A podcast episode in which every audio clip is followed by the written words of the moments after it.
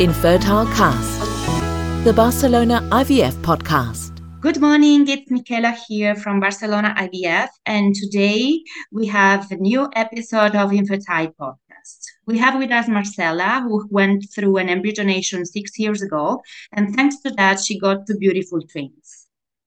To who is not familiar with this treatment, embryo donation is a reproduction treatment in which the recipient receives donated embryos from couples that don't want any more children. So we can now welcome Marcela and ask her some questions about her experience with embryo donation. Hi, Marcela. Hi, how are you? Hi, I'm very good. How are you? I'm fine, thank you. Thank you for having accepted our invitation today. So- welcome. I'm gonna start with some question about your experience. How did you arrive to take a decision to undergo a fertility treatment? Well, we like to get pregnant, but it didn't work out for us. So uh, we searched for for clinics because it it happens to be uh, that I had a very low uh, AMH, and we started to search for clinics um, in Spain because Spain is famous in the Netherlands and Belgium for for its uh, fertility clinics.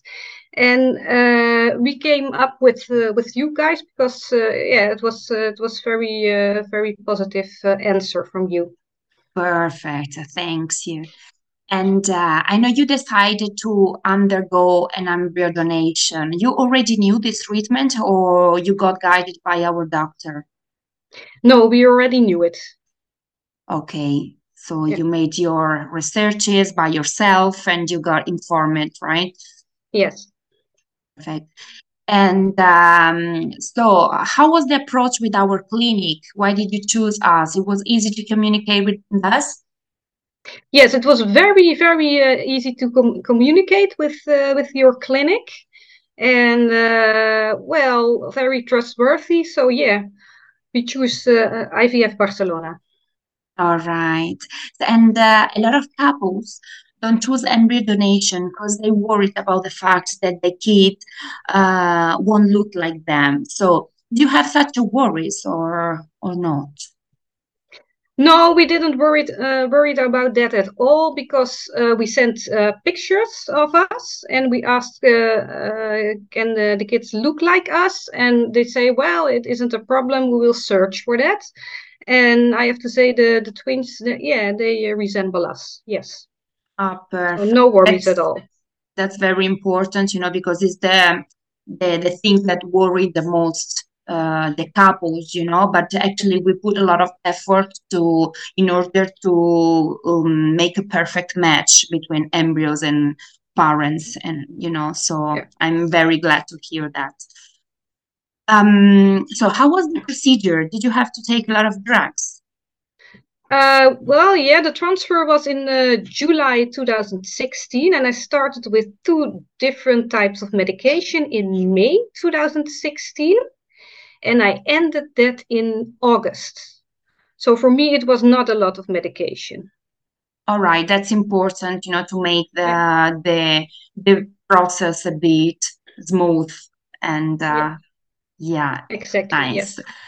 Uh, how did you feel before and after the transfer? Well, uh, before I was very excited. Uh, yeah, well, it finally happened. And uh, after the, the treatment, um, I uh, started to have dizziness, blurry vision, and changes in my blood pressure. Mhm. Uh, and I contacted uh, IVF Barcelona, and they said, yeah, it's a, a sign of, uh, of, the, of a pregnancy, so it's okay. Don't worry about it. All Yeah. right. So you relaxed, and then when you did the tests, actually, you discovered that they were right.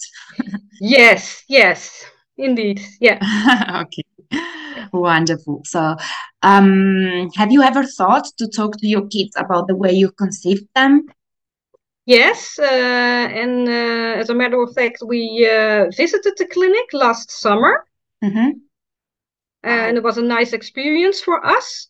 But the twins are still very young. They are five years old, and they don't understand that very well. But I think when they are about 10 years old, they will understand, and we will talk about it with them. Yeah, I think it's very important to talk to them about um, about the way they've been conceived with their normality you know because actually there's um, yeah there's no taboo in that you know it's very it's very normal so yeah it's a very nice decision to take from the parents to talk to them about that yes um, and do you have any tips for who's thinking to undergo an embryo donation yeah, my advice is uh, search for a lot of clinics. Um, contact them, see how you feel about it, and and uh, take the clinic you feel uh, best. Uh, yeah, you feel the best with that clinic, and uh, and uh, go along with them. Yeah. Yeah.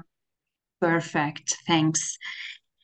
So thank you, Marcela. Thanks a lot for having shared your story. And I would like to thank you. Thank you. I would like to add that nowadays more and more couples and single women are considering embryo donation as an option for different reasons.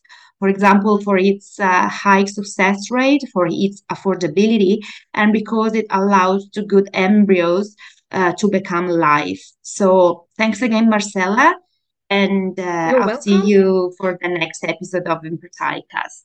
Thank you, Marcela. Okay. Bye bye. Thank you. Bye bye.